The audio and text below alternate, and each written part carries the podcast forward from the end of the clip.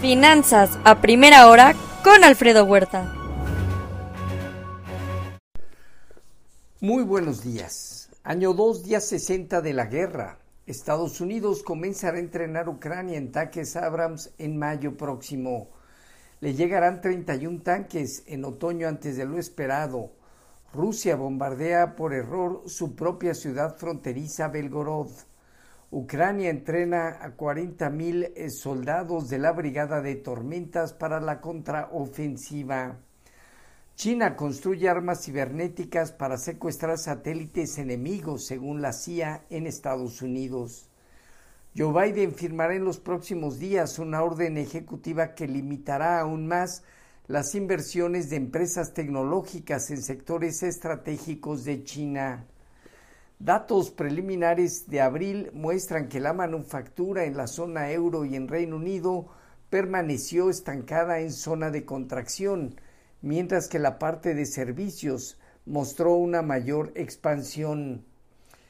Encuesta de Citibanamex de expectativas mostró una probabilidad del 53% de los analistas de que espera un aumento de 25 puntos base en la tasa de interés en mayo próximo, mientras eh, que esperarían la primera baja de 25 puntos base en septiembre. Estiman que al cierre 2023 la tasa de interés se ubique en 11.25, el peso mexicano en 19.28, la inflación en 5.13%, el PIB aumentaría al 1.6% anual cerrando la semana con el vencimiento de opciones y futuros que aumentará el volumen de operación de mercados, donde siguen llegando resultados corporativos y en medio de indicadores preliminares de manufactura y servicios, tanto en Estados Unidos como en Europa.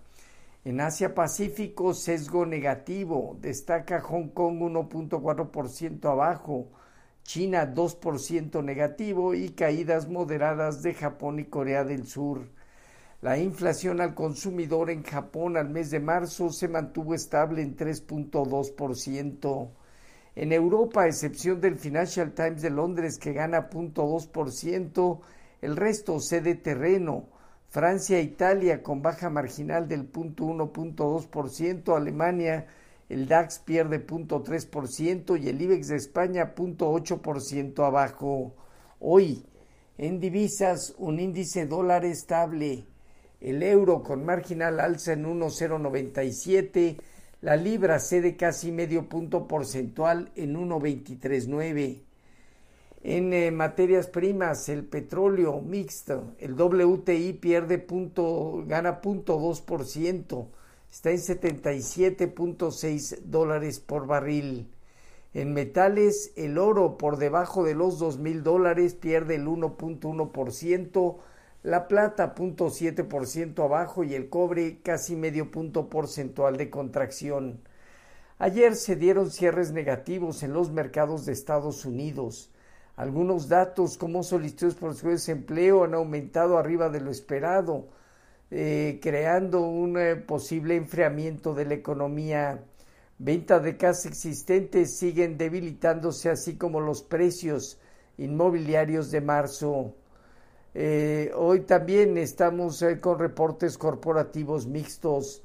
El dólar terminó negativo y se demandó la curva de bonos del Tesoro norteamericano. Vencimiento de futuros y opciones darán mayor volumen este día. El Dow Jones eh, parte de los niveles, parte prácticamente de los 33.786 unidades de aquí a los 34, 250, 34, 150 tiene una zona relevante.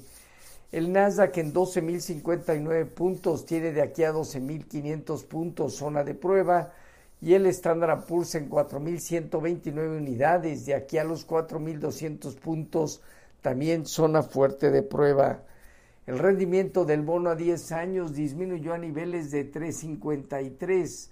Hoy ya el informativo está operando alrededor de 3.52 a 3.53, un punto base abajo. Respecto a nuestros eh, mercados, el peso mexicano finalizó en 18 pesos, apreciándose 0.2%. Bajo las condiciones actuales seguimos viendo cómo fortalece zona baja en medio de una sobreventa entre 18 y 17.80. El fondo lo podría encontrar en la medida también de que Banjico ya defina un techo en la tasa de interés.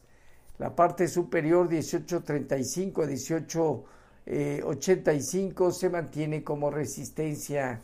Fondeo diario, papel ornamental y bancario arriba de 11.25, latía 28 días en 11.53. La bolsa en México terminó prácticamente con una baja marginal para ubicarse en 54.293 unidades, 0.03% abajo, con una operatividad promedio. El principal indicador consolida en medio de reportes corporativos. De acuerdo a Monex, ha reportado el 14.3% de la muestra del IPC, con ventas promedio arriba 15.4% y flujo operativo evita 16.8%. El 60% ha reportado mejor de lo esperado y 40% en línea. De acuerdo a Vector, Kimber eh, sumó cinco trimestres con mejora en la rentabilidad por programas de ahorro y ahora el FX, facilidad de traspaso de costos a precios y ahorro con el, y ahorro con el programa de menores costos eh, refleja esta, este beneficio. Pagará un dividendo de 1.62 pesos por acción. Grupo Financiero Banorte presentó un reporte positivo donde los ingresos por intereses y la utilidad neta aumentaron 57.7 y 21.1% respectivamente. El margen financiero se incrementó casi 18%. La fintech Cobalto retrasa su entrada al Nasdaq hasta 2024. Hoy se tiene en Estados Unidos el PMI Market de Manufactura y Servicios preliminares abril, el conteo de equipo de postpetroleros, el Baker Hodge y las posiciones netas no comerciales de materias primas, divisas y bolsas. En México no hay información económica relevante. Los eh, futuros se mantienen con bajas entre menos 0.1% Dow Jones, menos 0.2% el Standard Poor's, menos 0.4% el Nasdaq, un tipo de cambio operando en 18 pesos estable versus el cierre de ayer. Así, finanzas a primera hora con lo más relevante hasta el momento.